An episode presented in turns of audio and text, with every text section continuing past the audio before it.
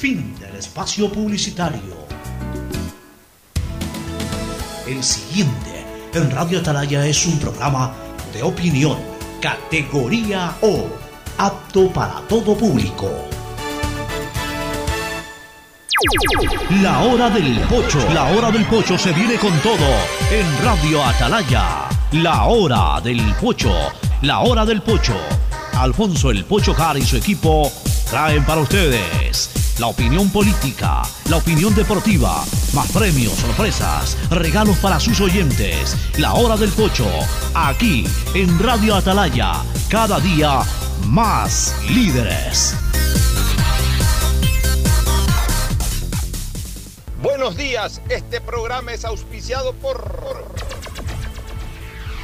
Aceites y Lubricantes Gulf, el aceite de mayor tecnología en el mercado.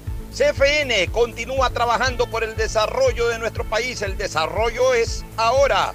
Con Claro, conéctate más y sin pagar más. Vas a tener el doble de gigas para que puedas navegar el doble en tus redes, tu trabajo y tus estudios. Universidad Católica Santiago de Guayaquil y su plan de educación a distancia, formando siempre líderes. Banco del Pacífico, el Banco Banco, con su línea de crédito Reactívate Ecuador al 5% de interés a tres años y con los primeros seis meses de gracia.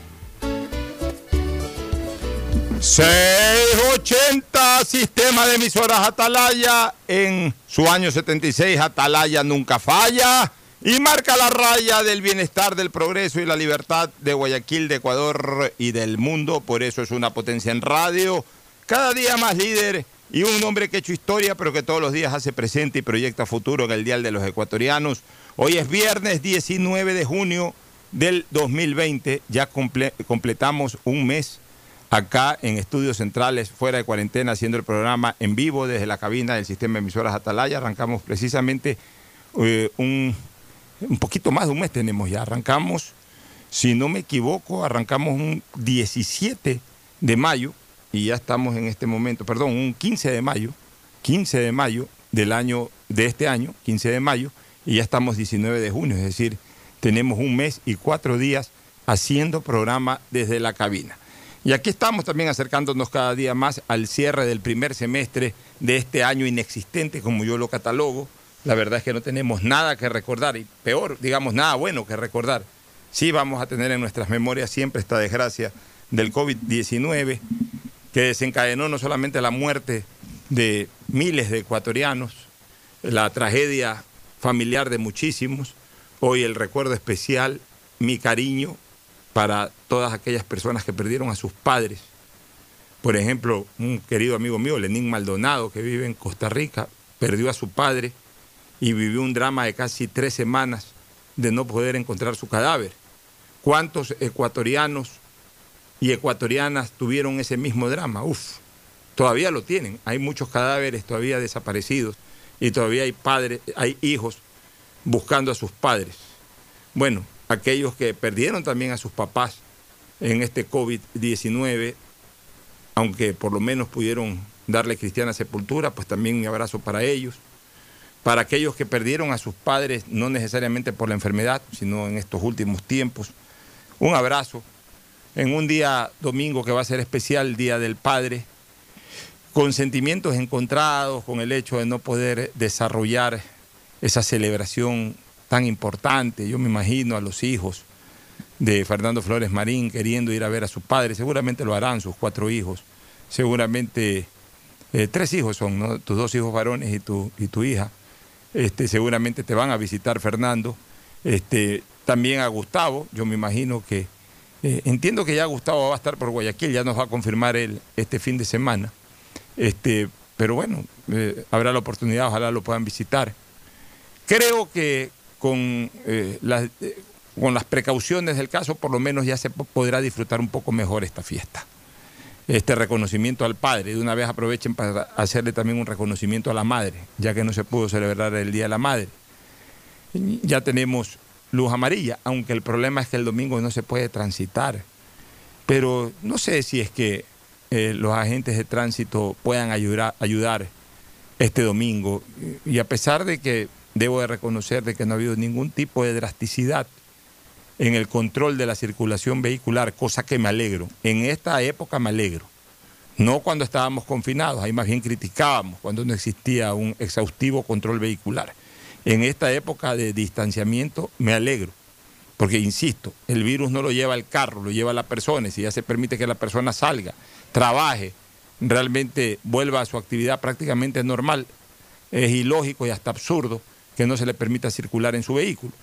Pero esperemos que el domingo de alguna u otra forma se contribuya con la ciudadanía para que pueda disfrutar del Día del Padre, ya que ninguno de los cantones fuera de Daule, ninguno de los cantones, por lo menos cercanos, eh, San Borondón, Durán y el propio Guayaquil, todavía decidieron el paso a la luz verde. Igual habrá, habrá una escapadita por ahí para celebrar a papá, los que tienen la dicha de todavía contar con vida, con su progenitor.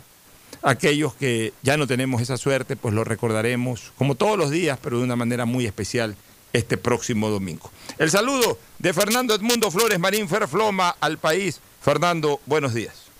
Eh, buenos días con todos, buenos días, Pochos. Y efectivamente un abrazo muy fuerte para todos, para aquellos que todavía tienen la dicha de tener a sus padres, de compartir con ellos, y también para aquellos que los perdieron, pero que igual lo llevan en su memoria y que igual lo recordarán este domingo de una manera eh, muy especial. Eh, Pocho, yo tengo un tema que me está dando vueltas a la cabeza, porque hay muchos comentarios sueltos que están preocupando a, la población, y estoy hablando de la población mayor, están preocupando a los jubilados. Se está hablando muchas historias sobre que se le quiere meter la mano a las pensiones jubilares. Mucho cuidado con eso. Mucho cuidado con tocar un centavo de la plata de los jubilados. Los jubilados se han roto el lomo toda su vida para recibir una pensión que ni siquiera es su último sueldo, un porcentaje de lo que han ganado a lo largo de su vida, que no les alcanza porque tienen que comprar medicina, porque tienen que mantener familia, porque tienen que comprar alimentos, porque tienen muchas cosas que, que, cumplir, porque muchos de ellos ayudan a sus hijos cuidadito con meterle la mano a esa plata, porque ahí sí van a tener problemas bien serios. ¿ah? Es que ahí el problema no va a ser solamente con los jubilados, sino con nosotros, los que aún no lo somos, pero que tenemos la obligación moral de defender a nuestros mayores. Ah, el momento como tú dices, que le pongan, que toquen un centavo de las pensiones jubilares, para algo que no sea, para las pensiones jubilares, en ese momento arde Troya, arde Troya. Y el que no sabe el concepto de arde Troya, que vaya a buscar la Iliada. Arde Troya. El saludo de Gustavo González Cabal, quid pro quo. Este hombre que verdaderamente con su lápiz, con su pluma o con su teclado de computación eh, es un verdadero, es un verdadero latigazo el que da cada cierto tiempo con sus criterios en contra de estas cosas que perjudican al Estado, como por ejemplo eh, la corrupción. Esta locución latín significa recibir a cambio de entregar algo. Estoy leyendo parte del editorial o del artículo de opinión que hoy presenta Gustavo González Cabal en, las columnas, en las columnas de opinión de Diario El Universo. El sonoro silencio de los inocentes de los miles de víctimas mortales que la pandemia del COVID-19 produjo en el Ecuador y despiadadamente golpeó Guayaquil obliga a la conciencia nacional a hacer una evaluación estricta de las circunstancias y los actores de este drama. Sabíamos que la peste llevaría límite a los servicios sanitarios públicos y privados, a la cultura, a las condiciones económicas y al liderazgo de los dirigentes de cada país. Una vez más, Guayaquil tuvo que recurrir a su histórica resiliencia y generosidad. La eficiente reacción de su alcaldesa, el compromiso vital de valiosos esfuerzos ciudadanos, de sus instituciones, de las cámaras de la producción, y el generoso aporte de nuestras Fuerzas Armadas supieron dar respuesta urgente en los diferentes frentes que se requería y necesitaba. En tanto, en el hipocentro de la pandemia había estallado también la cruel realidad de autoridades provinciales y cantonales que decidieron hacer de ese peligroso marzo su millonario agosto en las hogueras de la codicia que llevó a escandalosos sobreprecios en mascarillas, fundas de cadáveres, medicinas, kits de alimentos, etcétera, produciendo una afrenta descarnada en la sufrida sociedad ecuatoriana. Pero ¿cómo llegamos a esto? El periodismo de investigación, en este caso los periodistas Villavicencio y Zurita, habían presentado sendos reportajes que señalaban la repartición de los hospitales asambleístas a cambio de votos en la asamblea, como un quo expresamente prohibido por la Constitución en el artículo 127. Así, dos reportajes sobre la venta de medicinas al IES por parte de Diario El Universo demostrando que desde la época de Correa existieron redes de corrupción que arrojaron escandalosos perjuicios al Estado y millonarios empresarios dedicados ahora al negocio de los bienes raíces en la soñada Florida de Ponce de León. Las instituciones encargadas de la salud fueron cooptadas por personajes que gozaban de capital político y no del conocimiento técnico necesario para desempeñar sus cargos. Todo indica que se trató de verdaderas mafias de crimen organizado y las autoridades del gobierno que negociaron, pactaron o lo permitieron a cambio de apoyo son unívocamente responsables políticos. A nadie se le puede ocurrir que la facilitación a esos cargos de responsabilidad a personas poco idóneas para su desempeño fuera entregada por el gobierno como patentes de curso o una licencia para robar. Pero es indudable que existió incuria por quienes debieron velar por los mejores intereses de la República. No hay autoridad exenta de responsabilidad. El manejo de la crisis sanitaria deberá ser analizado e investigado por la actuación de los ineptos vanidosos que buscaron asesoría electoral cuando se necesitaba asesoría científica en salud pública. Más allá del alacráneo de las redes sociales, el país precisa, precisa saber toda la verdad sobre este macabro episodio del que muchos intentan desmarcarse y lavarse las manos sobre lo que realmente sucedió. Que la justicia cumpla inflexiblemente con su deber. Más temprano que tarde muchos deberán responder por sus actos, los miles de muertos, así lo exigen el excelente editorial o columna de opinión de Gustavo González Cabal en Diario El Universo, que a la larga termina siendo una especie de compendio de lo que aquí siempre dice valientemente Gustavo. Un abrazo Gustavo, felicitaciones y tu saludo cordial aquí en la hora del pocho. Buenos días Alfonso, buenos días Fernando, buenos días distinguida audiencia del sistema de emisoras Atalaya. Muchas gracias Alfonso por leer mi editorial del día de hoy. Permíteme felicitarte Gustavo. ¿ah? Eh, ¿Me estás escuchando? Sí, no. Sí, permíteme felicitarte por tan buen editorial. Muchas gracias Alfonso. Fernando, Fernando es el que te está hablando. Estamos prestos a, a celebrar el Día del Padre.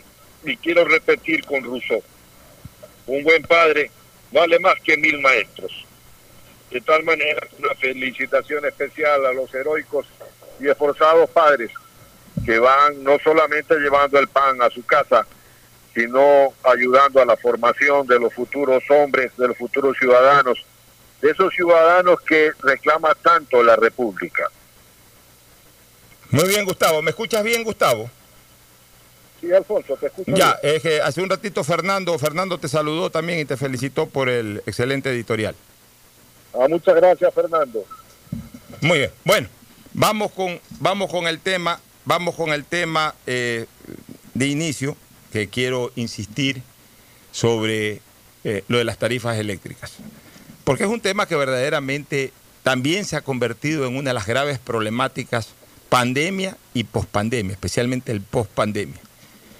Al final corrigieron, como ya lo hemos venido señalando Gustavo, Fernando y amigos oyentes, al final corrigieron y se fueron por la línea de lo que propusimos hace dos meses y pico. Tarde, mal y nunca. La verdad es que eh, más vale esto que tarde, mal y nunca. Pero yo creo que esto ya fue tarde, fue malo, y lo único de lo cual nos excluimos es que, por suerte, no terminó siendo nunca. Aunque hasta que no se cumpla lo dispuesto por el Arconel, que es la refacturación, sigue en el plano de nunca, porque todavía no se lo ha conseguido desde el punto de vista práctico, aunque ya desde el punto de vista teórico o resolutivo. Esto lo pudieron haber hecho temprano y bien, prefirieron hacerlo tarde y mal. O sea, siempre, siempre perjudicando a los verdaderos intereses o a los justos intereses de la ciudadanía. Pero ayer yo me quedé realmente en una sola, de una sola pieza y estuve a punto de caerme como condorito. Cuando escuché al representante del Arconel justificar lo de la presunción, decir que eso se realiza incluso en las grandes ciudades y que está plenamente justificado que lo haya hecho, en este caso, pues el Arconel a través de las distribuidoras eléctricas. ¿Qué tamaña falsedad? ¿Qué tamaña canallada esa declaración? ¿Y qué tamaña ignorancia en lo jurídico esa declaración del señor eh, director del, Conar, del Arconel. ¿Y por qué lo digo de esta manera, Fernando y Gustavo? Porque si bien es cierto que la ley de defensa del consumidor que, que prohíbe, prohíbe, o, óigase esto, es una de las características de la ley. La ley es la declaración de la voluntad soberana que, que expresada acorde a lo prescrito por la Constitución, manda, permite o prohíbe, o manda, prohíbe y permite. Artículo único, eh, artículo 1 del Código Civil. Por tanto, las leyes prohíben o permiten o definitivamente ordenan o mandan. Ya, bajo esa consideración, la ley orgánica de defensa del consumidor prohíbe los cobros presuntivos, o sea, la presunción en servicios básicos domiciliarios como es la energía eléctrica, el agua potable, entre otros servicios. Prohíbe. Sin embargo, sí establece una excepción, que, y, y entre las excepciones, cuando hay la imposibilidad física de tomar la lectura del medidor. Digamos que no hubo la imposibilidad física durante la cuarentena porque los empleados de las distribuidoras eléctricas tenían el correspondiente salvoconducto de autorización para laborar. O sea, o sea, igual que los recolectores, eh, recolectores de basura, igual que las otras personas, igual que los médicos, igual que los empleados de supermercados, durante toda la cuarentena pudieron trabajar sin ningún problema. De hecho, de hecho, fíjense ustedes, eh, eh, hubo un par de apagones durante la cuarentena, uno llamaba a, la, CENEL y para qué, hay que reconocerlo, ese par de apagones inmediatamente lo resolvieron. O sea, el personal de la CENEL, sea para reparación o sea para lectura de medidores, no tenía obstáculo físico para acceder a la lectura de los medidores. Podían haberlo hecho. Pocho. Sí, sí, Fernando. Claro que la mayoría de los medidores, por no decir el 100%, ya están fuera de los hogares, o sea, están visibles desde la calle, no tenían que entrar a hogares. De hecho, yo no sé si tú te das cuenta cuando te van a leer el medidor, normalmente. No, yo tampoco. yo, yo, no creo que nadie, nadie realmente se da cuenta. Uno no sabe si verdaderamente le están leyendo o no le están leyendo el medidor, porque llegan, leen y se van.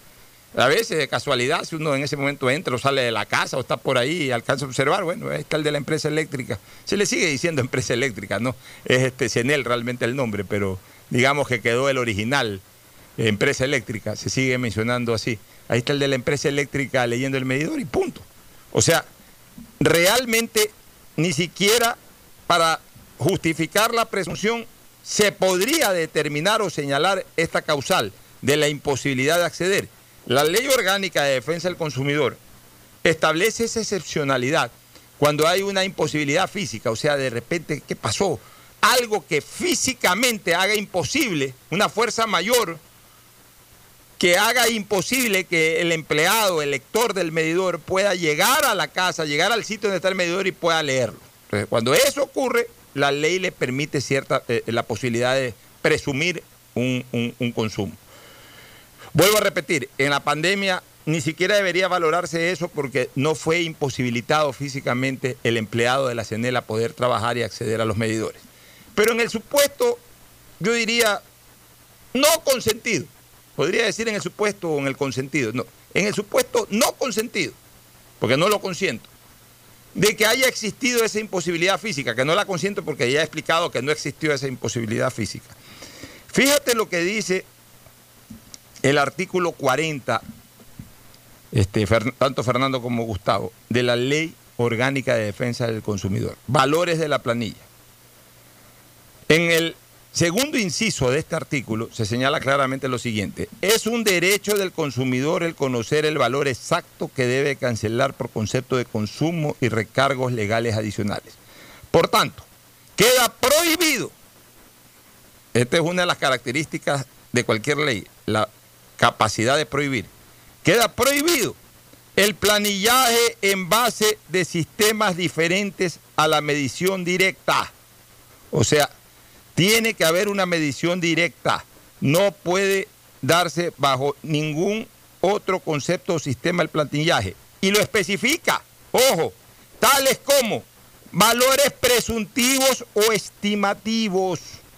Y ahí pone, con excepción del sector rural, pérdida, daño o imposibilidad física de acceder al sistema de medición. O sea, en ninguna de esas cosas fueron causadas, bueno, en el sector rural quizás, pero al menos en los sectores residenciales, en los sectores urbanos, le han hecho presunción a la gente que no tiene medidores dañados y a la gente a la cual no ha habido imposibilidad física para acceder. Ya. ¿Qué más dice la ley? Por excepción en caso de planillas... A ver, por, eh, por, excepción en caso de pérdida, daño o imposibilidad física de acceder al sistema de medición. La planilla, escúchese bien esto, la planilla correspondiente al periodo inmediatamente posterior al momento del daño, o, de la imposibilidad física de, de acceder, podrá ser emitida por un valor equivalente al promedio mensual de los seis periodos inmediatamente anteriores.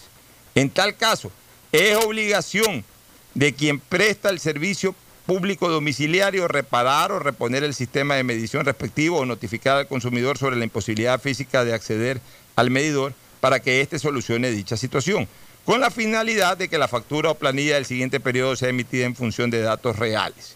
Si quien presta el servicio no cumple con la obligación de reparar o reponer el sistema de medición, en ningún caso los montos de las planillas de los periodos posteriores podrán ser aumentados presuntiva o estimativamente, siendo obligación del consumidor en los siguientes periodos pagar exclusivamente un valor igual al del promedio mensual de las planillas de los seis meses inmediatamente anteriores. Esto está más claro, más claro que un, agua, que un vaso de agua potable, más claro, realmente más claro que imposible, más claro imposible. No se puede cobrar presuntivamente hay causales específicas. Ninguna de esas causales han sido justificadas para este, este cobro presuntivo ya reconocido por el director del Arconel. Ojo, ya reconocido por el director del Arconel. No, incurrió, no se incurrió en ninguna de las causales. Y no se puede decir, insisto, que la cuarentena fue una causal porque los empleados del servicio eléctrico tenían absolutamente todas las facilidades para poder eh, realizar su trabajo. Pero aunque así hubiese sido el caso y esa fuera la causal de justificación, no pueden presumir consumos mayores, sino que tenían la obligación de hacer un cálculo de presunción acorde al promedio de los seis últimos meses. Y resulta que todo el mundo que está reclamando es porque precisamente se le ha elevado el doble, el triple, el cuádruple de los valores de la planilla eléctrica en relación a sus consumos anteriores, a los tres, cuatro meses anteriores. Entonces, el promedio de consumo, el promedio de consumo de seis meses, ni siquiera llega a, ser el mismo valor o a tener el mismo costo del máximo valor de esos seis meses.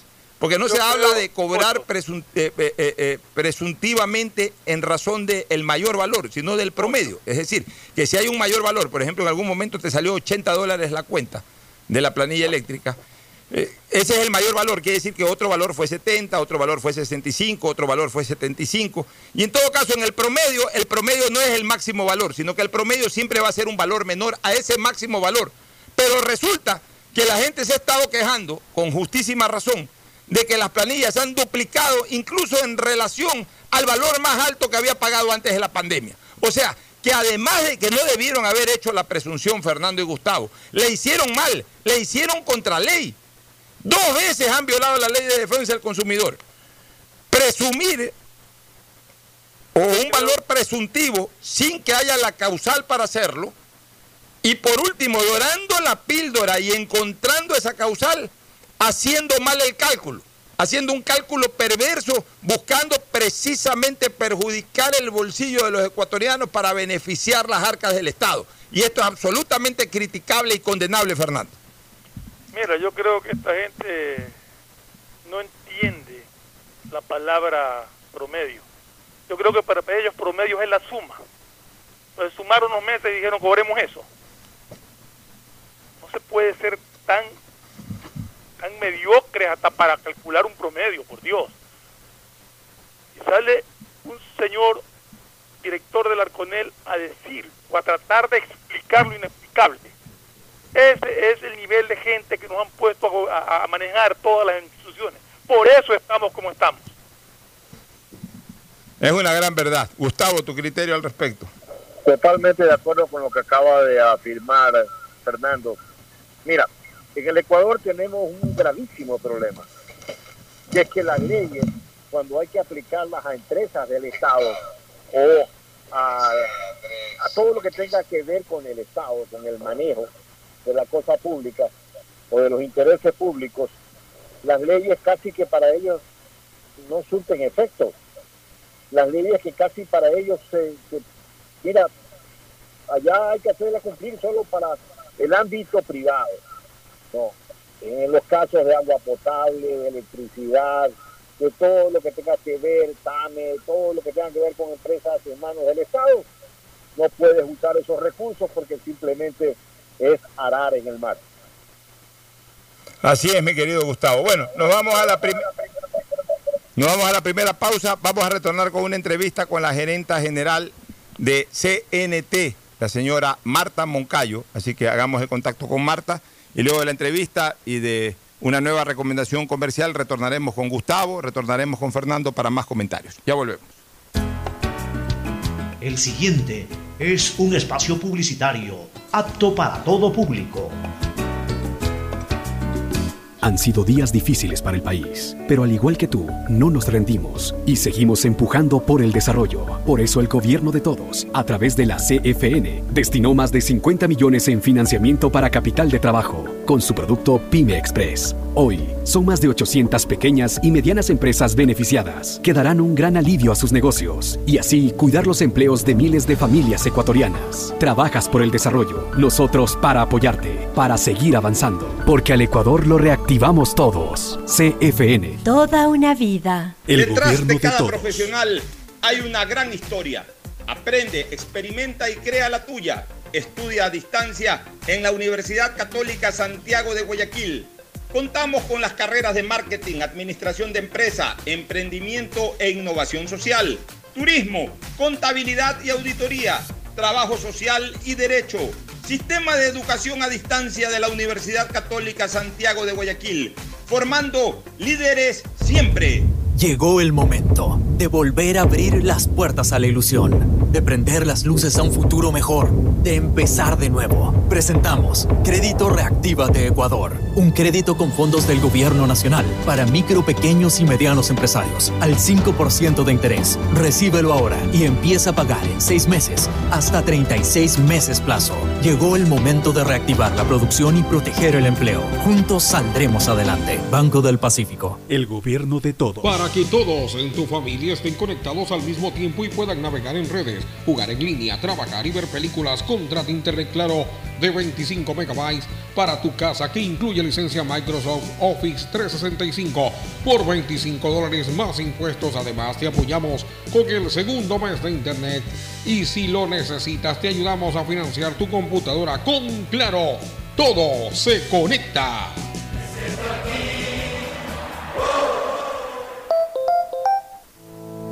Algo cambió y se siente. De a poco nos vamos reactivando, a pasos cortos pero seguros, sintiendo que podemos volver a una nueva realidad para recibirte con la misma calidez de siempre. El Aeropuerto Internacional José Joaquín de Olmedo abre nuevamente las puertas de Guayaquil, reiniciando las operaciones de los vuelos comerciales con 30% de sus frecuencias habituales y cumpliendo un estricto protocolo de bioseguridad aprobado por el COE Nacional, Autoridad Aeroportuaria, en coordinación con la Alcaldía. Te recuerdan que a Guayaquil la levantamos juntos. Si quieres estudiar, tener flexibilidad horaria y escoger tu futuro, en la Universidad Católica Santiago de Guayaquil trabajamos por el progreso en la educación, ofreciendo cada día la mejor calidad. Estamos a un clic de distancia. Contamos con las carreras de marketing, administración de empresa, emprendimiento e innovación social, turismo, contabilidad y auditoría, trabajo social y derecho. Sistema de Educación a Distancia de la Universidad Católica Santiago de Guayaquil. formando líderes siempre. Han sido días difíciles para el país, pero al igual que tú, no nos rendimos y seguimos empujando por el desarrollo. Por eso el gobierno de todos, a través de la CFN, destinó más de 50 millones en financiamiento para capital de trabajo con su producto Pyme Express. Hoy, son más de 800 pequeñas y medianas empresas beneficiadas que darán un gran alivio a sus negocios y así cuidar los empleos de miles de familias ecuatorianas. Trabajas por el desarrollo, nosotros para apoyarte, para seguir avanzando, porque al Ecuador lo reactivamos todos. CFN. Toda una vida. El gobierno de todos. Que es mejor nunca tener que escuchar. Porque cada motor es diferente. Desde hace 104 años, Lubricantes Gulf mantiene la más alta tecnología y calidad en línea de aceites para motores a diésel y gasolina. Está hecho con una fórmula especial para dar excelente protección a todo tipo de motores, evitando el desgaste prematuro de pistones, anillos y árbol de levas, ayudando a mantener limpio el motor y libre de depósitos que se forman por las altas o bajas temperaturas. Dele a su motor lo que se merece. Lubricantes Gulf, la más alta tecnología en lubricación. 104 años preservando la vida de su motor. Lubricantes Gulf. Gulf es más lubricante.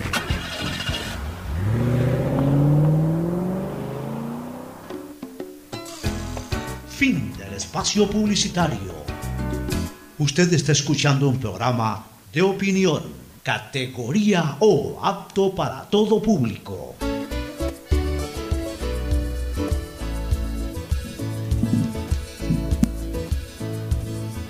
Muy bien, retornamos acá a la hora del pocho a través del sistema de emisoras Atalaya y tenemos como invitada a la gerente general de, CNT, Marta Moncayo. Marta, buenos días.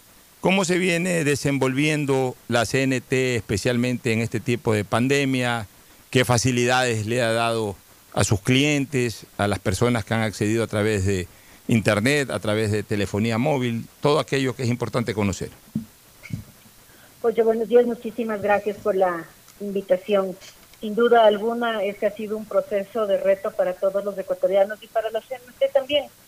Nosotros tuvimos que cambiar la forma de trabajar totalmente. En ese momento, eh, después de los tres meses de pandemia, dos mil personas de técnicos integrales ellos se mantuvieron en primera línea, saliendo a hacer arreglos, a reconexiones, a colocar nuevos, eh, nuevos paquetes en las personas que estaban dentro de la gente vulnerable, tercera edad, eh, personas con discapacidad que tenían que mantenerse conectados y que antes no tenían un servicio de internet dentro de la casa. CNT se puso la, la, la camiseta y definitivamente creo que todos pudieron ver a las camionetas de recorriendo la ciudad, las ciudades a nivel nacional. abrimos la banda a los, a los a, todos los clientes que así lo solicitaron la banda ancha para que puedan tener mayor capacidad.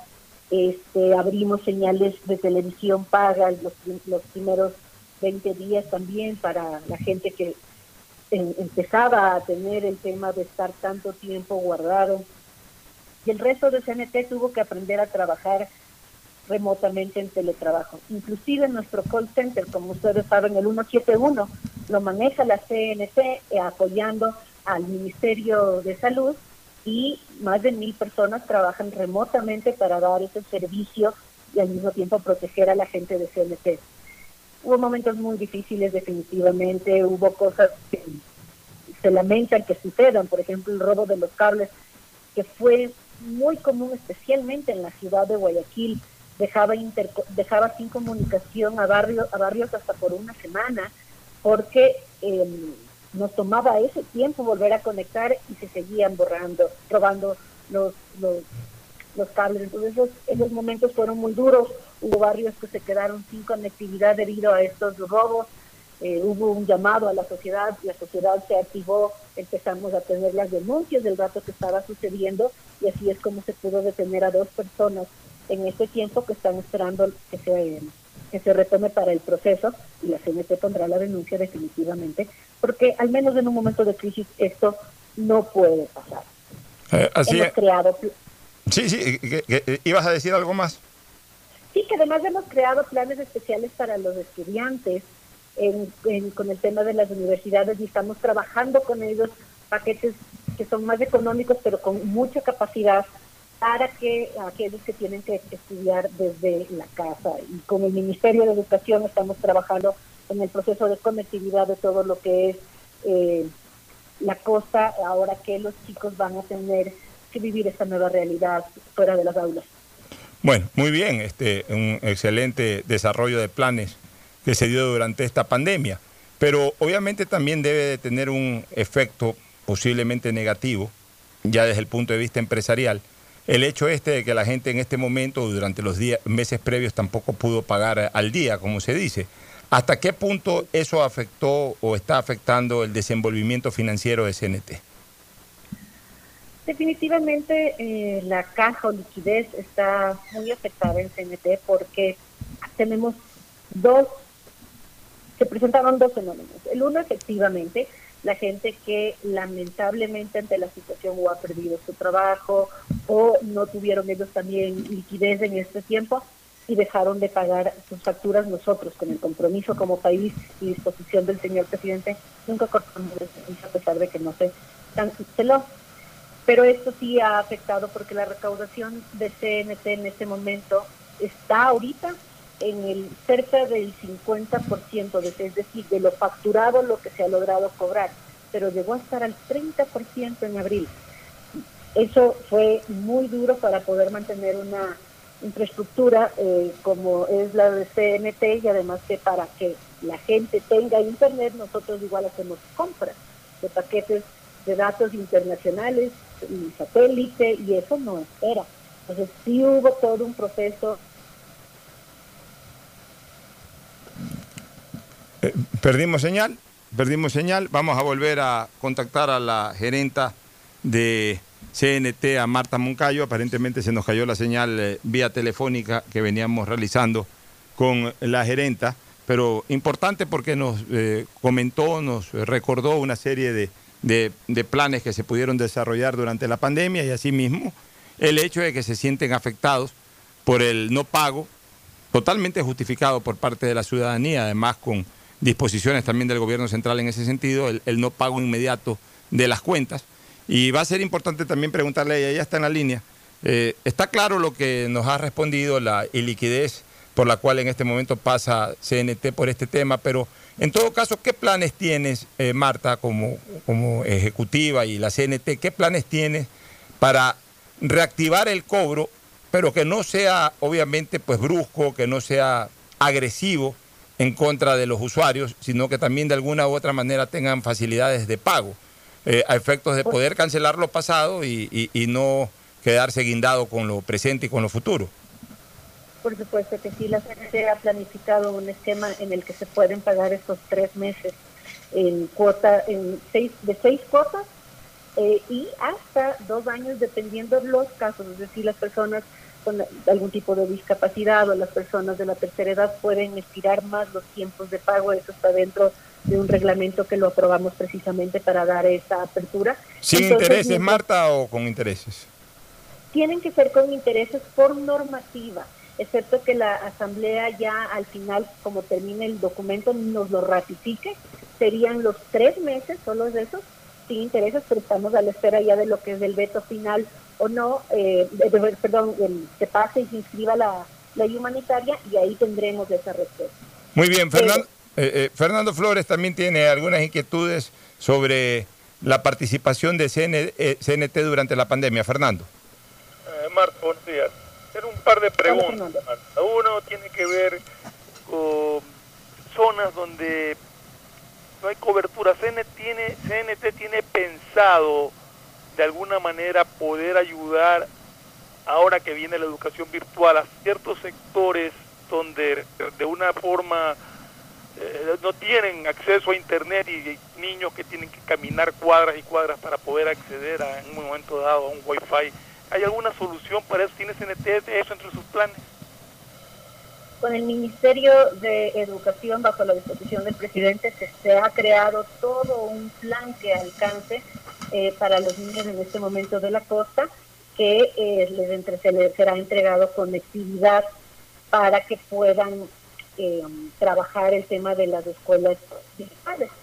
Y además también existe un despliegue desde CNT con unas antenas móviles que se llaman visas en donde vamos a tratar de lograr aquellas parroquias en donde no tienen ningún tipo de conectividad, ponerles a las parroquias y acercar a la gente a, este proceso. Estamos muy conscientes que en este rato eh, la brecha digital se hizo sentir fuerte.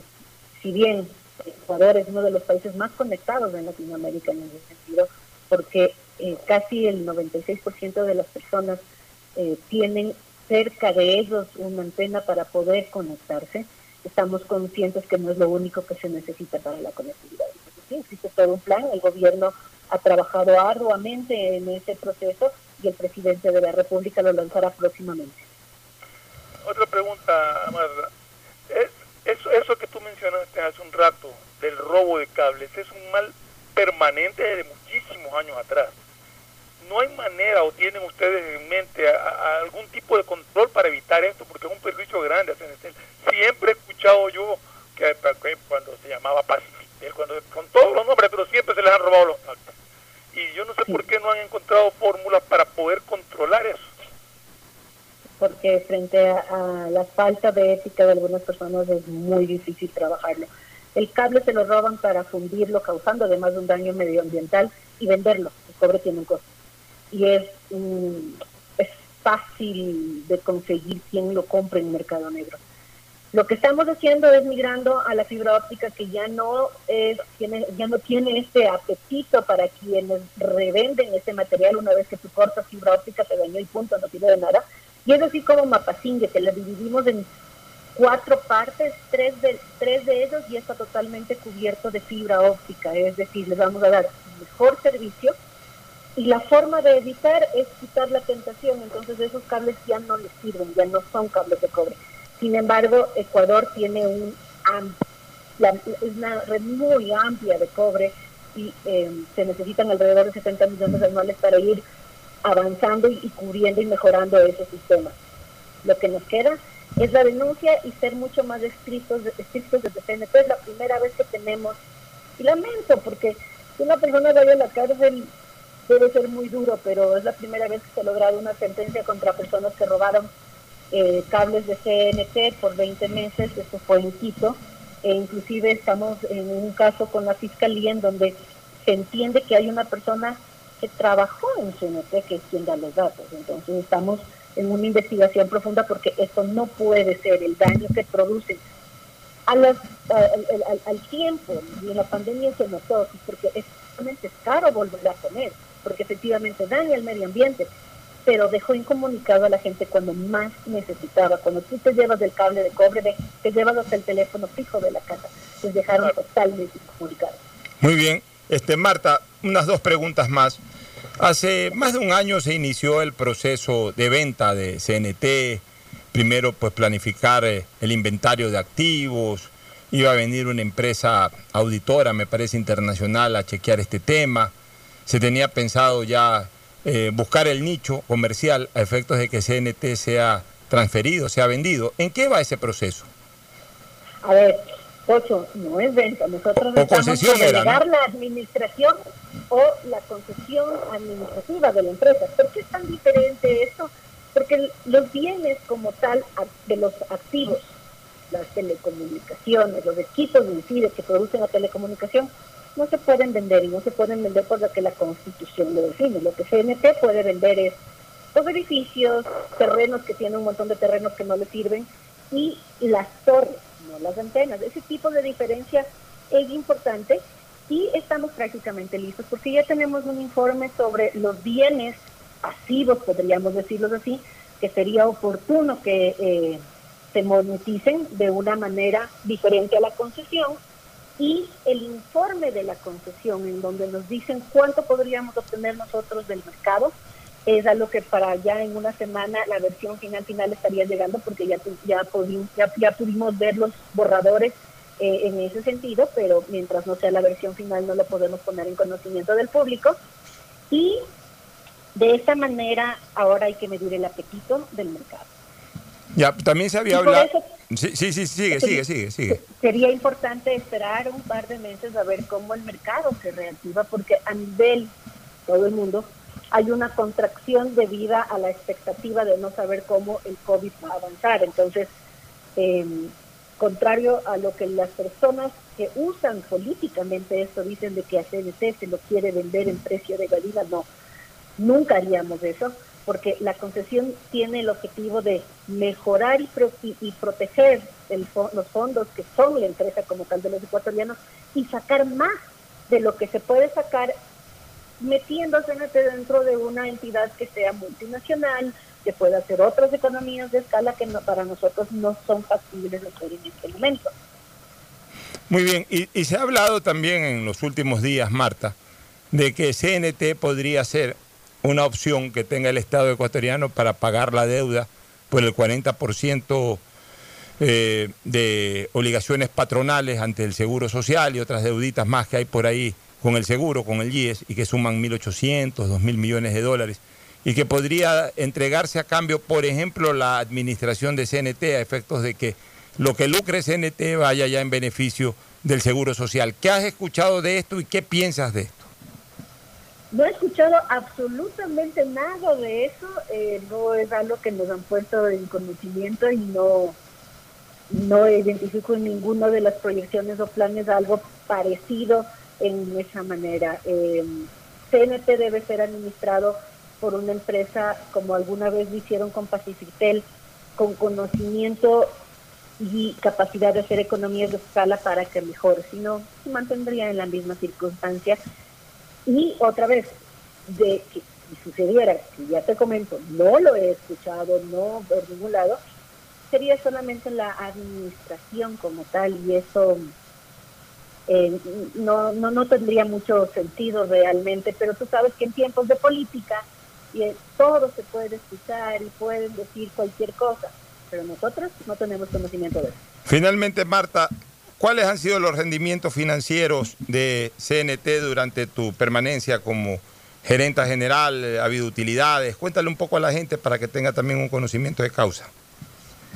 El año pasado CNT entregó al Estado o sea, eh, se entregó al Estado por los eh, excedentes del año pasado 100 millones. Si no se lo entregó tanto como el año anterior es porque se tomó la decisión interna de provisionar varios valores que se requerían de urgencia en los balances generales. ¿Qué quiere decir esto? Los balances generales eh, toman mucho tiempo arreglarlos definitivamente, pero además no tenían en los balances generales de CNT una cuál sería la palabra correcta. No tenían todos los datos realmente registrados y la normativa, cuando tú llevas un balance general y internacionales, te exigen llevar varias provisiones en el tiempo que te aseguran que la empresa no tiene balances de papel, por decirlo así, sino que son sólidos. Hicimos provisiones casi por 40 millones. Dentro de esos 40 millones, además, está el tema de eh, la liquidación de las personas. Como ustedes saben, más de mil personas eh, tuvieron que ser separadas de CNT con el objetivo de que exista una realidad en cuanto a los costos, ser más eficientes en el nivel empresarial, que es el objetivo como tal, y solamente eso fueron 10 millones en liquidaciones. Entonces, eh, los números van bien, a pesar de que octubre fue muy duro, durísimo, porque realmente la gente por supuesto dejó de, comprar en ese sentido, pero eh, mantuvo 100 millones de entrega al Estado, que es el aporte que CNT entregó ahorita. Se puede entregar más definitivamente. Por eso necesitamos lograr economías de escala con un administrador internacional. Muy bien, Marta, te agradecemos por eh, la entrevista. Yo creo que le ha permitido a la ciudadanía, a nuestros oyentes, conocer de viva voz todo lo que viene desarrollando CNT. Un abrazo y suerte en eh, lo que resta de tu administración. Muchísimas gracias, Pocho. Muchísimas gracias, Fernando. Un abrazo. Hasta luego. Nos vamos a una recomendación comercial y retornamos inmediato con Gustavo González Cabal y con Fernando Flores Marín. Ya volvemos. Auspician este programa. Aceites y lubricantes Gulf, el aceite de mayor tecnología en el mercado. Acaricia el motor de tu vehículo para que funcione como un verdadero Fórmula 1 con aceites y lubricantes Gulf. El gobierno de todos y la Corporación Financiera Nacional continúan trabajando por el desarrollo de nuestro país. Si ya tienes un crédito con la CFN, puedes diferir tu pago con una ampliación de plazo y los pymes podrán extender el diferimiento hasta el mes de agosto. Ingresa a www.cfn.fin.es. CFN, el desarrollo es ahora. ¿Quieres estudiar, tener flexibilidad horaria y escoger tu futuro? En la Universidad Católica Santiago de Guayaquil trabajamos para el progreso en educación, ofreciendo cada día la mejor calidad y para ello estamos a un clic de distancia. Escoge la carrera de tu vocación. Puede ser marketing, administración de empresas, emprendimiento e innovación social, turismo, contabilidad y auditoría, trabajo social y también derecho. Consulta en nuestra página web mayor información y esquemas de admisión. Universidad Católica Santiago de Guayaquil, formando siempre líderes. Llegó el momento de volver a abrir las puertas de tu negocio con el crédito Reactívate Ecuador impulsado por el gobierno nacional al 5% de interés a 36 meses y los primeros 6 meses son de gracia. Solicítalo hoy en el Banco del Pacífico, el Banco Banco del Ecuador. Ahora vas a poder disfrutar del doble de gigas para que puedas navegar el doble en tus redes tu trabajo y tus estudios y también compartir el doble con tu familia y amigos. Activa el nuevo paquete prepago de 2 gigas que viene con más llamadas ilimitadas a 5 números claro, 100 minutos a otras operadoras y gigas gratis para llamar y videollamar por WhatsApp y Facebook Messenger, todo solo por 5 dólares. Conéctate más sin pagar más. Estamos en la hora del pocho.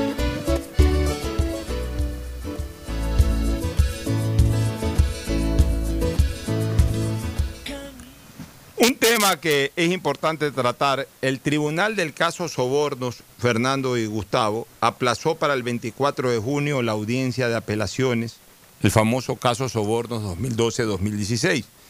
La diligencia procesal estaba convocada para hoy, pero varios abogados pidieron que se cambie la fecha. Los jueces David Hacho, Wilman Terán y Dilsa Muñoz, integrantes del Tribunal de Apelación del caso Sobornos 2012-2016, Suspendieron para el próximo 24 de junio la audiencia en la que se tratarán los 21 recursos de apelación presentados por los 20 procesados y la Procuraduría General del Estado. Es decir, eh, todos los procesados presentaron recursos de apelación y la Procuraduría, que también es parte procesal en este caso, presentó también un recurso de apelación.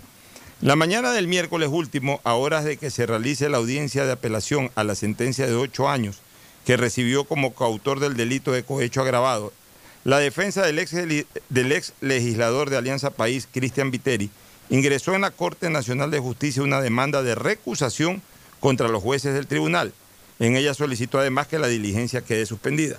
El documento de la recusación señala que se puso porque estos jueces ya han fallado en otra instancia y en el mismo proceso la cuestión que se ventila u otra conexa con ella. Esto porque los tres jueces fueron quienes resolvieron negando el 5 de febrero pasado el recurso de hecho que el ex asambleísta interpuso ante la negativa que recibió de la jueza Daniela Camacho para apelar el sobrecimiento que le dio al empresario Kai Rungo.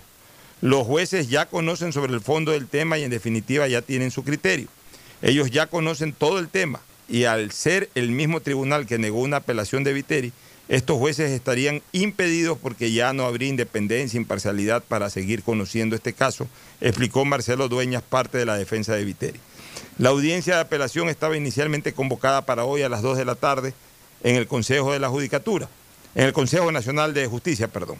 Al menos cinco pedidos para que se difiera o no se efectúe se habrían presentado por parte de la defensa de los empresarios y exfuncionarios sentenciados. Pablo Encalada, abogado del empresario Ramiro Córdoba, por ejemplo, indicó que no solo había solicitado al tribunal diferir la diligencia y considerar un tiempo prudencial para la nueva convocatoria que garantice el ejercicio del derecho constitucional a la defensa, sino que pidió que sea transmitida en vivo por el portal web de la Corte Nacional. Para su pedido, Encalada afirmó que es consciente de la prohibición del Código Orgánico de la Función Judicial sobre la grabación de las audiencias, pero dijo que se deben de tener como precedente las transmisiones en vivo de la Corte Constitucional. Pues son dos cosas totalmente distintas. Eso de la transmisión en vivo lo veo difícil, ya que el Código Orgánico de la Función Judicial prohíbe este tipo de grabaciones. Este, pero aquí es importante señalar una cosa. Eh, mucha gente con todos estos eh, movimientos terribles de corrupción que se han dado durante la pandemia, se olvidó un poco de este caso. Y nos hemos concentrado como ciudadanía a expectar y obviamente a quienes tienen que actuar, la Fiscalía y otras instancias, a ventilar eh, todos estos actos de corrupción últimos que se han dado, vuelvo a repetir, y como bien lo ha puesto en su columna de opinión Gustavo González, por eh, todos lados, a diestra y siniestra del país, por cualquier situación, por cualquier lado, por cualquier eh, cosa, se han producido actos de corrupción. Entonces eso ha distraído un poco, como que ha desenfocado a la gente sobre el tema del caso Sobornos 2012-2016. Y resulta que todavía no salimos de la primera instancia tiene que evacuarse la primera instancia, es decir, todavía no se entra a la segunda instancia y ya estamos 19 de junio. Yo había hablado cuando recién en enero se estaba convocando a la audiencia de juzgamiento, yo decía que esto fácil se iba a ir hasta abril o mayo, la culminación de la primera instancia. Pero resulta que todavía no eh, estamos evacuando la segunda instancia. O sea, eh, eh, todavía no estamos evacuando, digamos, del todo la, la, primera instancia. Estamos todavía dentro de ciertos procesos para entrar a la segunda instancia, que es la de apelaciones, que debió haber comenzado hoy, pero que ya no va a comenzar hoy, que va a comenzar el 24. Pero hay una serie de pedidos precisamente para, para alargar esta situación. Y por ende Pasa el tiempo, no vamos a conocer de una manera rápida, por supuesto, no vamos a conocer, eh, o de una manera inmediata, no vamos a conocer ya la resolución eh, en, en, la última instancia posible, que es la de casación, en los próximos días, en las próximas semanas, yo diría que recién en los próximos meses, y entonces vamos a ver qué situación se va a dar en este cruce de intereses jurídicos con intereses políticos. Recuérdese que se habla mucho de que si el expresidente constitucional de la República, el economista Rafael Correa Delgado, finalmente no es sentenciado condenatoriamente y esa sentencia ya queda ejecutoriada, y la única forma de que quede ejecutoriada ya es evacuando la última posibilidad de evitarlo, que es la casación. Mientras eso no ocurra, el señor expresidente puede ser candidato puede ser candidato, en este caso, eh, no a presidente de la República, difícilmente a vicepresidente, porque podría haber interpretaciones legales que impidan también su presencia como vicepresidente de la República o como candidato a la vicepresidencia de la República, pero nada le estaría obstaculizando hasta el momento, por ejemplo, para que sea candidato a la Asamblea Nacional, Fernando.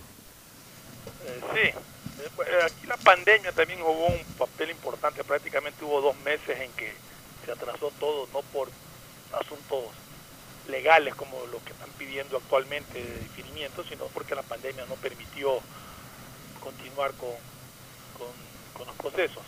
Pero si bien es cierto lo que tú dices de que el presidente, el expresidente de la República podría ser candidato, eso no lo exime del juicio, ni quiere decir que no se continúe el juicio, el juicio continúa. Y si durante el tiempo que es candidato se, ejecutaría la sentencia, él perdería la dignidad para la que pueda ser elegido. Estoy correcto, ¿no? Claro, a ver, repíteme. Que no le impediría ser candidato, pero el juicio continúa. Y si él llega a ser electo, pero a su vez le sale sentencia condenatoria, ejecutoriada, perdería la dignidad para la que fue electo. Bueno, acorde a la propia constitución y ley orgánica de la función legislativa, por supuesto, si hay una sentencia condenatoria, pierde la función, correcto. Pero, aló, sí. pierde la función y puede perder la función. Pero, pero, pero acarrió todo lo que quiso. exacto, iba a decir, claro, llevó su, lista con sus candidatos, ¿no? Y al final, tú, y tú sabes que al final de cuentas todo, al final de cuentas todo desemboca en lo político. O sea, si es que el expresidente, a ver, mira, hoy que dicen los números, Gustavo, hoy los números dicen que el potencial candidato por el partido que impulse Rafael Correa tiene un porcentaje interesante para competir. No te digo que esté seguro en la segunda vuelta, no te digo que vaya a ganar la primera vuelta, no te digo que vaya a ganar la elección presidencial, pero por lo menos, por lo menos, tiene claras posibilidades de competir eh, como protagonista. El, que arranca con una base fuerte, con una base dura. Exactamente, el candidato que sea impulsado por el movimiento de Rafael Correa, que hoy todos sabemos es la lista 5, al que todavía le llaman, ¿cómo es que, le- cómo es que lo inscribió Spinel? Compromiso Eh, eh, compromiso social, pero realmente ya hoy todo el mundo lo conoce como el lista 5 Revolución, Revolución Ciudadana. Ciudadana. Correcto, Revolución Ciudadana. Entonces, ¿qué puede pasar, Gustavo, este, en este tema? De que Correa, si se lanza como candidato a la Asamblea, le va a dar un impulso mayor todavía a esa candidatura presidencial. Pero también, eh, acorde a las circunstancias actuales, en que mucha gente ha vuelto a identificarse con Correa, especialmente en sectores populares, en algunos sectores políticos y muy especialmente en los arrepentidos, porque cualquier cantidad que le dio las espaldas a Correa cerca del final de su periodo presidencial, después de su periodo presidencial, pero hay algunos que ya le han pedido perdón a Correa, uno se entera de todo. Bueno, si Correa eh, está presente en la carrera electoral en calidad de candidato asambleísta, no solamente que va a impulsar al candidato presidencial, sino que también, sino que también puede acarrear una buena cantidad de legisladores a la asamblea. Y si en un momento determinado la cantidad de asambleístas que lleguen al poder legislativo con la bandera de Correa, incluyendo al propio Correa, es lo suficientemente numerosa, quizás no para tener una mayoría absoluta, tampoco creo eso, pero sí para, en alianza con otro movimiento político que también lleve gente a la asamblea, constituir una mayoría sólida, bueno, cualquier cosa desde lo jurídico puede pasar después. Por eso es que Correa sabe que su salvación no es jurídica. Correa sabe que su salvación es política. Correa sabe que en este, a ver, este, ese es el peso y contrapeso de la política, Fernando y Gustavo. Correa sabe cuál es su fuerte en este momento. Cierta recuperación de carácter electoral, de, de- de acercamiento hacia las clases populares especialmente. Ese es en este momento su fuerte, o sea, electoral. Que nunca dejó de serlo totalmente y que ahora lo ha recuperado en parte. Entonces, electoral. ¿Cuál es en este momento su debilidad? Su debilidad es el hecho cierto de que eh, eh, está siendo acusado por temas que, que evidentemente tienen mucha razón de ser, pero al mismo tiempo tiene en este momento eh, a la clase política dominante en su contra. Y al tener a la clase política dominante en su contra, o sea, se le revertió eso que él lo manejó 10 años, ahora se le revertió, tiene muchas instituciones decisivas para su futuro, las tiene en su contra. Entonces, él sabe que la única manera de poder neutralizar todo eso es a través de la carrera electoral. Y la carrera electoral está próxima a comenzar. Entonces, él en este momento, su defensa jurídica es aguantar esto lo máximo posible para poder competir en las elecciones. Y a partir de que compita en las elecciones, si tiene éxito, arreglar la situación jurídica a través de la componenda política. Yo, yo tengo clara esa figura, Gustavo, no sé qué opines tú. Sí, yo estoy de acuerdo contigo, Alfonso. Eh, indudablemente que la idea de Correa es ralentizar todo lo que puedan los procesos judiciales para tratar de llegar idóneo a la carrera política y hacer de la carrera política la herramienta que le permita tapar los procesos eh, eh, penales que tiene. El correísmo solo cambió de jefe, es decir, salió Correa y entró Moreno, pero mantuvo, Moreno man- por- mantuvo por mucho tiempo la misma estructura, los mismos ministros, María Fernanda Espinosa y todo esto. Pero al final el país y Moreno perdieron un par de años importantísimos, un par de años que nos dedicamos a bicicletear deuda con China y a no tomar las cosas a fondo. En la medida que el tsunami se fue creando, pues Moreno se dio cuenta que no tenía más alternativa que ir a un poco a la ortodoxia de sacar parte de los 400 mil empleados que había metido Correa en los 10 años de gobierno, en tratar de reducir el Estado obeso, en tratar de sacar esas empresas del Estado que lo único que le han dado es pérdida al país. Pero le han dado pérdida desde hace rato. Y entonces ahora esa coyuntura nos enfrenta con la realidad. Correa tiene todos los factores reales de poder en contra, pero eso no basta para él sea derrotado. El tema es que, como dicen los colombianos, hemos dado papaya en una serie de errores en la administración del Estado que le ha permitido pues que el descontento social esté allí, que le ha permitido a la República tener una enorme cantidad de desocupados. Yo creo que los políticos surfean olas.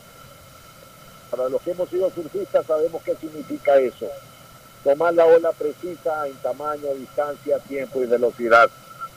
Eh, y allí, esta ola que se está formando, para mí, es la precisa para que la surfee un político con experiencia y con un pasado exitoso, ya sea en la administración privada o en la administración pública. Creo que la gente no va a comer el cuento de las casitas en el aire ni quién baila mejor en una eh, eh, tarima.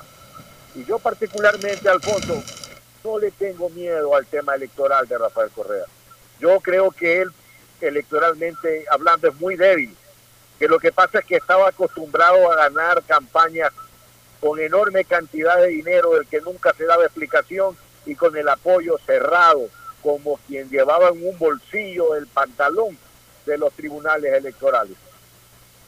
Bueno, ese es tu criterio, yo lo respeto y lo valoro mucho porque tiene mucho condumio político, pero Gustavo y Fernando...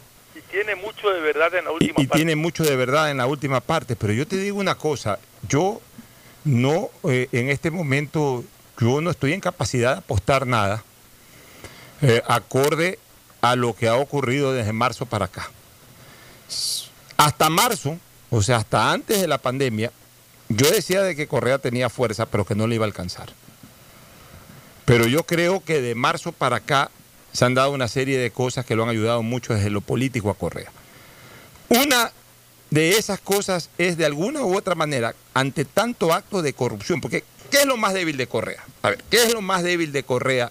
Hagamos un pequeño ejercicio político. ¿Qué, es lo, qué fue lo más débil de Correa durante eh, sus periodos gubernamentales? Por sobre todas las cosas, los actos de corrupción que comenzaron a evidenciarse después de su salida como presidente, ya comenzaron a denunciarse, ya con la libertad de expresión, con la facilidad que hubo para denunciar, para investigar, etcétera, cosa que estaba absolutamente vetada, este, que estaba contraída totalmente durante su época de gobierno, porque cualquier persona que denunciaba, más bien se le revertía en contra esa denuncia. Entonces todo eso hizo de que la imagen del gobierno de Correa quede como de un periodo, como de un régimen absolutamente corrupto. Y, eso era muy sólido y estaba muy en la memoria de la gente, en el imaginario de la gente hasta marzo. No es que, sea, no es que ya dejó de perderse ese, ese, ese criterio, ese concepto. Lo que pasa es que la ola de corrupción ha sido tan grande en estos últimos tres meses. Y una ola de corrupción muy grande en donde ya no se lo puede vincular a, a Correa, ni, a, ni, al gobierno de Correa, ni siquiera a los personajes alrededor de Correa, sino más bien ya se han visto a otros personajes del quehacer político, del quehacer administrativo. Bueno, pero ya en este momento ya, ya no tienen identidad de Correa. Podrán haber estado, pero ya no tienen identidad de Correa. Ya tienen identidad del gobierno que tiene tres años. O sea, ya, ya a estas alturas, eh, acusar de corrupción eh, por correísta una persona que ha venido actuando dos, tres años en este gobierno, ya, ya ahí sí suena un poco injusto, porque ya es parte de un gobierno que incluso ha sido eh, enemigo, que se declaró enemigo del gobierno yo correísta. Creo que, que, en la gran mayoría de personas que, que, han luchado contra la corrupción, la percepción, la sensación que queda es que ya son 14 años de corrupción. Correcto. Ya, o sea, una década, ya suma es, más. Es la misma matriz. Pero ya, es la misma matriz, sí, pero ya no es el mismo padre. Es la misma matriz, pero ya no es el mismo padre, porque ya una cosa fue el gobierno de fulano, otra cosa es el gobierno de sutano. Entonces, esta ola de corrupción que es tan fuerte, Fernando, que en la encuesta de clic, esta última que está circulando, por, por primera vez yo veo que la corrupción está en primer lugar de preocupación de la ciudadanía. Porque normalmente siempre ha estado en un tercer puesto, en un cuarto puesto, la gente ha estado más preocupada de la situación económica. Pero mira que incluso en la medición de, de, de, de los porcentajes de, preocupación de la gente está hasta el COVID. El COVID está en tercer lugar. Primero está la corrupción, luego está eh, la angustia económica de la gente. De ahí viene la angustia eh, biológica de la gente, que es el COVID. Y de ahí viene el desempleo, que para mí va en relación a lo segundo. Pero sumado lo, segundo con lo cuarto, el desempleo más la angustia económica, igual sigue la corrupción estando en primer lugar de preocupación de la gente. O sea, realmente eh, eh, la ola ha sido tan inmensa, esas olas tsunami en este tema de la corrupción, que la gente comenzó a identificar la corrupción con esto último y como que se olvidó un poco de lo pasado. La gente, estoy hablando de la gente. Mira que al punto que comencé yo este tema señalando de que como que nos habíamos olvidado de este caso Soborno 2012-2016 por tantas cosas que han salido últimamente. Entonces esto desde el punto de vista político y electoral es favorable a Correa, por dos cosas. Porque como que disimula un poco lo pasado, por un lado. Y en segundo lugar, porque ante el imaginario de cierto sector de la ciudadanía, terminan diciendo, ladrones fueron los de ayer y ladrones también son los de hoy y ladrones serán los de mañana. Porque, así piensa la gente, así piensa la gente. Entonces, esto de acá sí lo ha beneficiado de alguna u otra manera al, proyecto electoral del correísmo. Más aún, más aún, cuando incluso esto ha originado también de que se estanque un poco eh, eh, el, ritmo eh, de juzgamiento que se estaba dando por el tema sobornos 2012-2016. Y en ese, en ese sentido habría que en cambio medir un poco el contraste de lo negativo de Correa, que fue la corrupción, con lo que la gente valora como positivo. O sea, por lo menos un sector de la ciudadanía valora como positivo. De todas maneras, Correa tenía acercamiento popular, Correa hizo algunas obras de interés popular, entonces, lo que no tenemos claro, Pocho, es hacia dónde va el tablero electoral, quiénes van a ser los candidatos. Entonces nos centramos en quién, en alguien que, que fijo va a ser candidato o va a poner un candidato, que es Revolución Ciudadana. Ya, pero, es que Por otro lado tenemos la duda de si Jaime Nebot va a ser candidato o no. Que eso se delucida esta semana que viene. En el tablero porque influye mucho también en la posición electoral de Guillermo Lazo. Ya, pero escuche una cosa, Fernando y Gustavo. En esta última medición que hizo Click, el candidato del correísmo es fuerte aún con Nebote en la papeleta y aún con Lazo en la papeleta. ¿Cuánto es fuerte? ¿Cuánto tiene? está ahí. Está ahí, en las mediciones está ahí. Está ahí, en las mediciones colectivas, es decir, pones a todos, está ahí. En las mediciones mano a mano con Nebote está ahí. En, en, las mediciones mano a mano con Lazo está ahí. En las mediciones mano a mano con Otto Sonnenholner está ahí. O sea, pero en la general, ¿cómo está? Está ahí también, está entre los tres primeros puestos, por eso te digo. Está apretado. Eh, y está apretado. Entonces, de acuerdo a las mediciones de clic. Entonces, ¿qué te quiero decir con eso? Que no está tan votada el ala correísta desde el punto de vista popular o electoral. Y entonces, evidentemente, por eso es que la estrategia de Correa es aguantar. Aguantar para poder ser candidato. Y él sabe que él metiéndose en la tarima. Peor si es que Nebot se baja de la tarima, o sea, si se baja de la papeleta, más que de la tarima, si se baja de la papeleta. Él metiéndose, aunque sea en una papeleta para asambleísta, hablo de Correa, él puede empujar, porque no le podemos negar su fuerza mediática, él puede a través de su fuerza mediática y de su liderazgo político empujar a, su candidato. Y sobre todo empujar el vagón que intenta llevar a la Asamblea Nacional. Entonces, la cosa eh, política se pone bien interesante desde esa perspectiva. yo te acepto lo que tú estás diciendo para una etapa inicial, pero concuerdo con Gustavo en que posibilidades ya en una definición no las tiene. Habría que verla. Yo, yo, habría, que ver cómo se mueve el tablero. Yo en, en, este momento ya no me atrevo a apostar y más bien si alquilo balcones. Gustavo, tu comentario final sobre el tema. Así es, Alfonso, no hay duda que en el Ecuador los muertos políticos gozan todos de buena salud. Eso ha sido una ah, variable sostenida en toda la política ecuatoriana. Pero fíjate, arranquemos el análisis que pasó hace cuatro años atrás, o casi cuatro años atrás, cuando eh, Guillermo Lazo es derrotado por dos puntos con todo el correísmo unido, el correísmo puro y duro, el correísmo que todavía no desnudaba cómo entregaba la economía. Solamente pudieron ganar con tribunales a favor con errores logísticos en la campaña perdedora del binomio perdedor. No, que, que binomio que los, digamos errores logísticos que se conocieron. No hubo un control eh, electoral eficiente como debería haber sido, conociendo que tenían los tribunales a favor, y solamente pudieron ganar con dos puntos. Ahora ha corrido mucha agua bajo el puente. Sabemos en qué estado dejó Correa la economía, en qué estado el correísmo, que tiene 14 años. Yo lo he venido sosteniendo sin ningún problema, porque se conoce a un correísta por la forma como se comporta en el manejo de la cosa pública. No solamente porque fueron los que auparon, apoyaron, eh, eh, eh, dieron dinero para las campañas, no, no solamente por eso, sino fundamentalmente por cómo se comportan en el manejo de la cosa pública. No solamente porque callaron, aplaudieron. Alfonso, Aquí hubo gente que aplaudía al gobierno de Correa. Aquí hubo gente que financió el, continuismo de Correa, pues por Lenín Moreno era el candidato de Rafael Correa. Aquí hubo gente que se fue a la casa de Lenín Moreno, papá y yerno, lo que sea, y dijeron aquí están los recursos que usted necesita.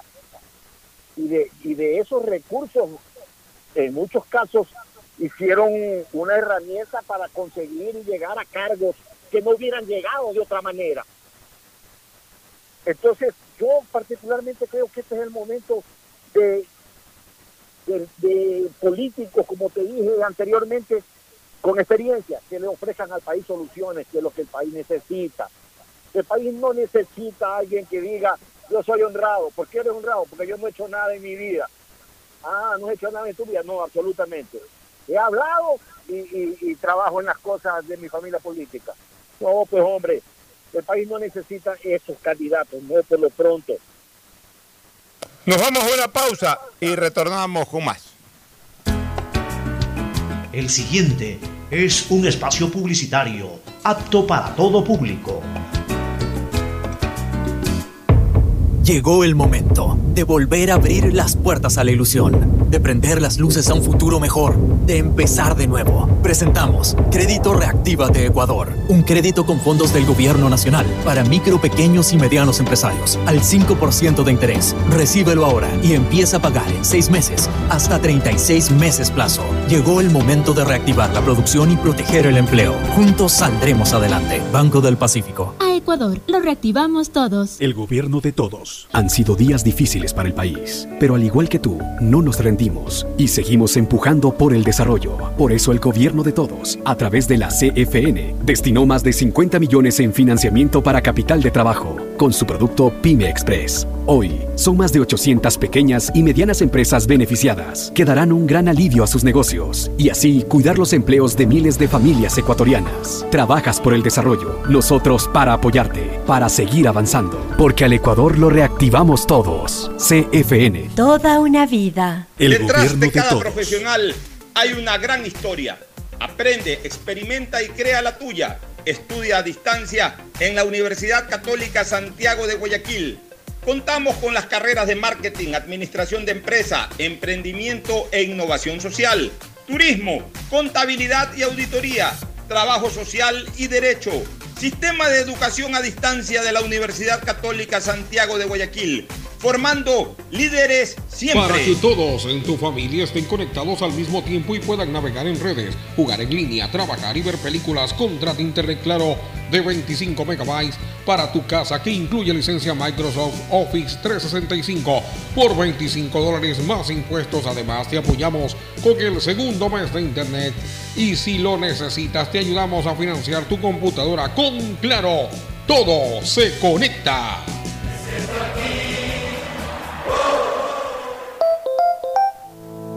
Algo cambió y se siente.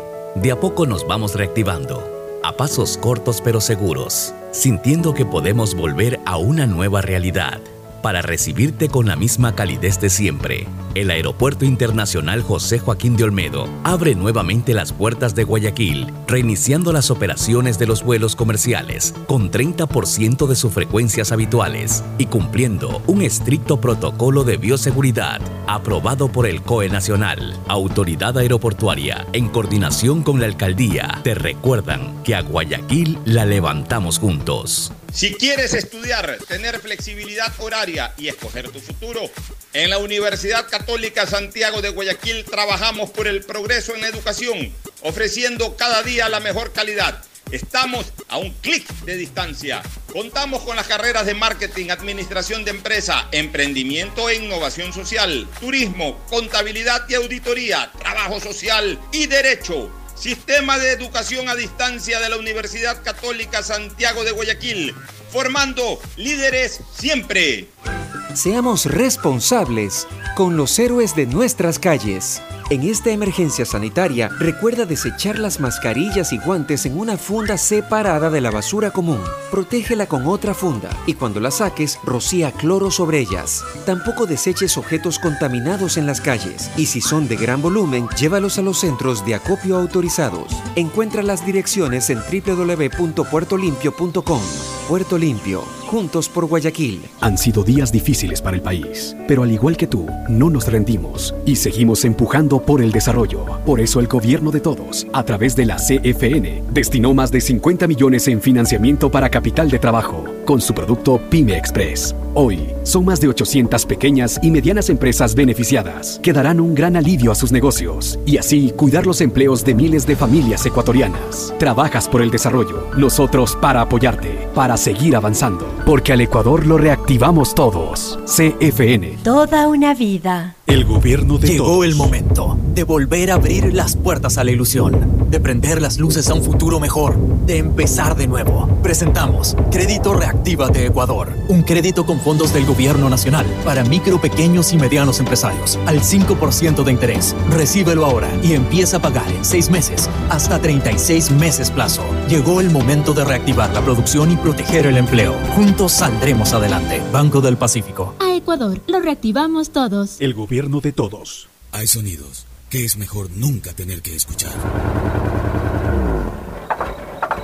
Porque cada motor es diferente. Desde hace 104 años, Lubricantes Gulf mantiene la más alta tecnología y calidad en línea de aceites para motores a diésel y gasolina. Está hecho con una fórmula especial para dar excelente protección a todo tipo de motores, evitando el desgaste prematuro de pistones, anillos y árbol de levas, ayudando a mantener limpio el motor y libre de depósitos que se forman por las altas o bajas temperaturas. Dele a su motor lo que se merece. Lubricantes Gulf, la más alta tecnología en lubricación. 104 años preservando la vida de su motor. Lubricantes Gulf. Gulf es más lubricante.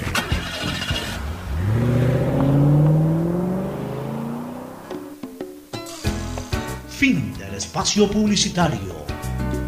Usted está escuchando un programa de opinión, categoría O, apto para todo público. En la hora del pocho, presentamos Deportes, Deportes.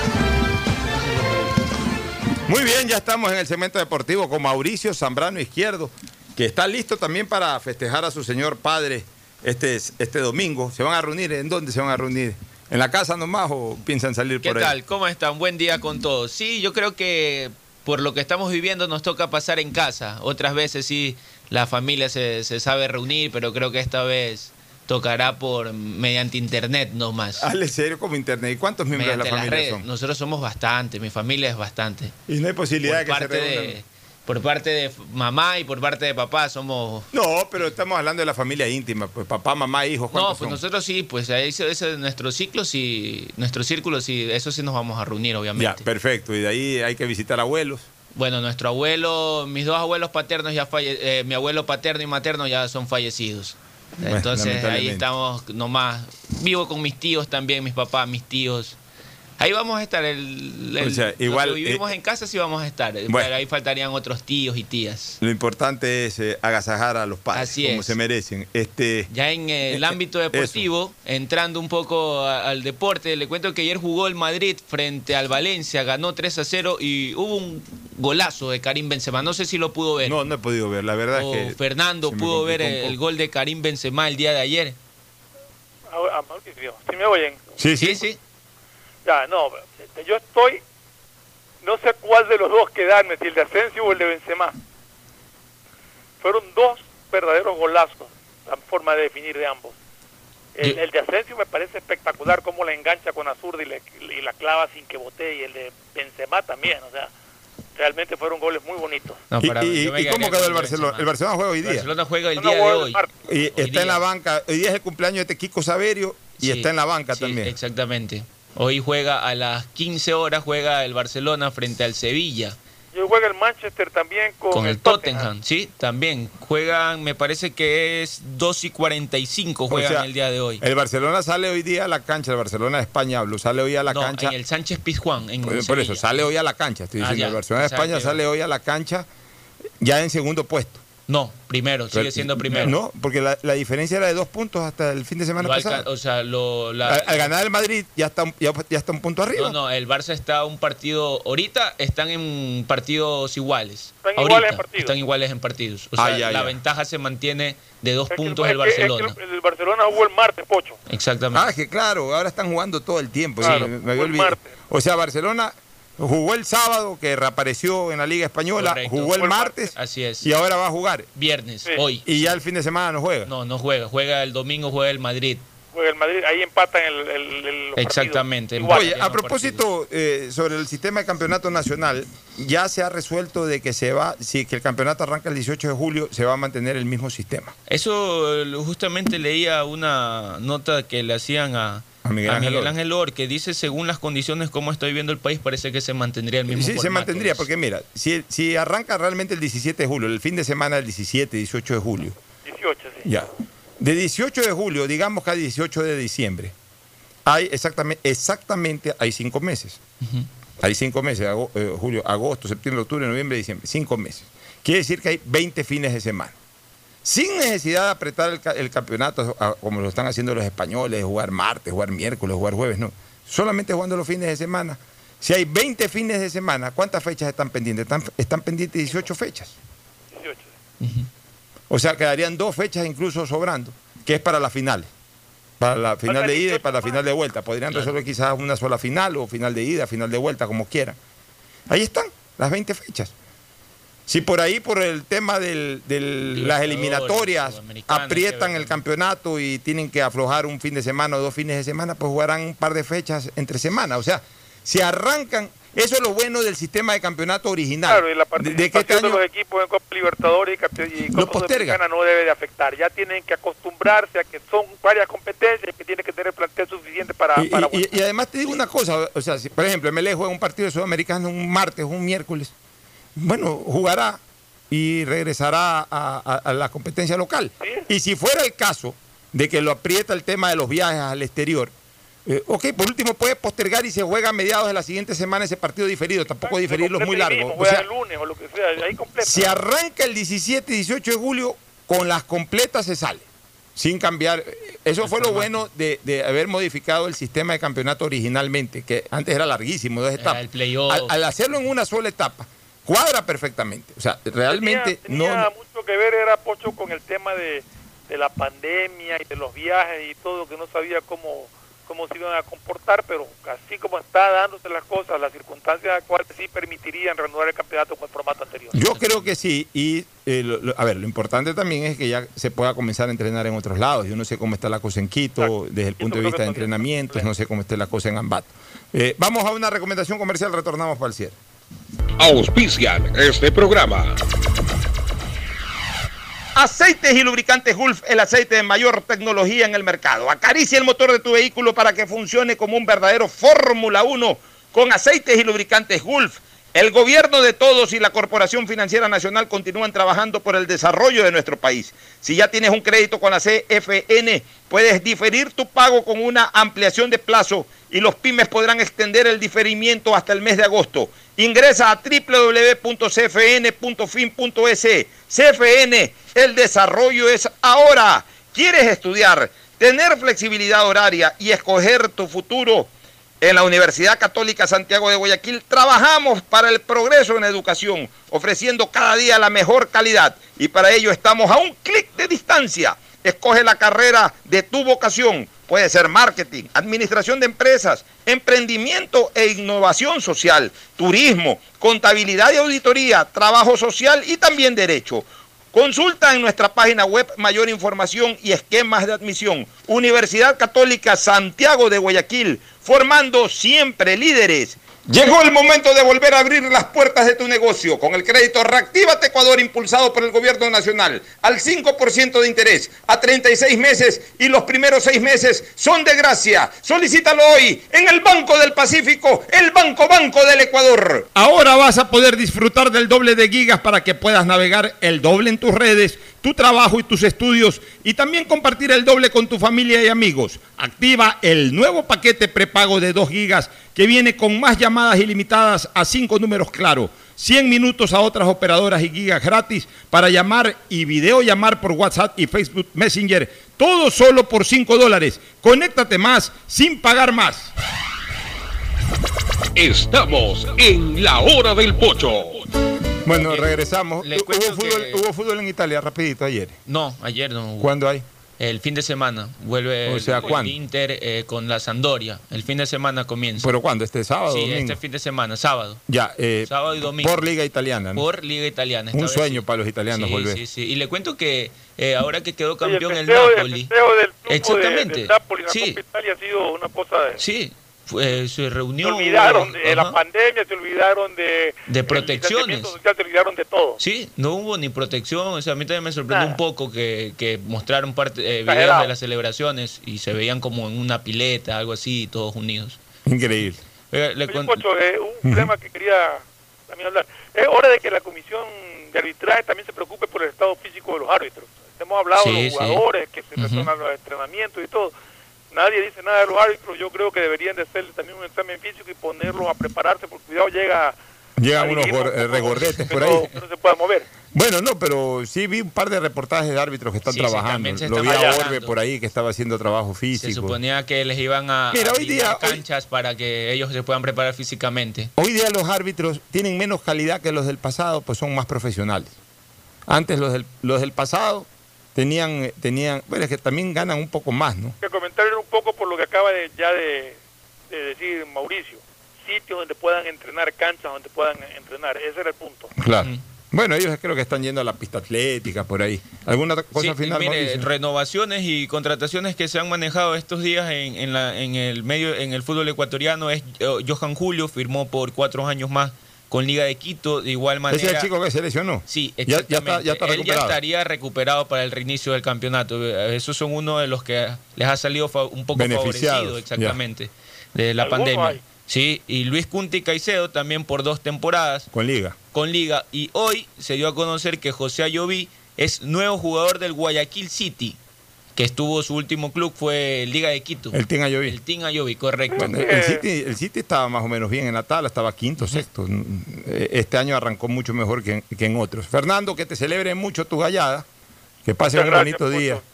Igual, bueno, tu hija a la distancia te, Sí, ahí te estará Yasmín. Algo se va a inventar Cristina para. Alguna cosa sale ella con, con sus cosas.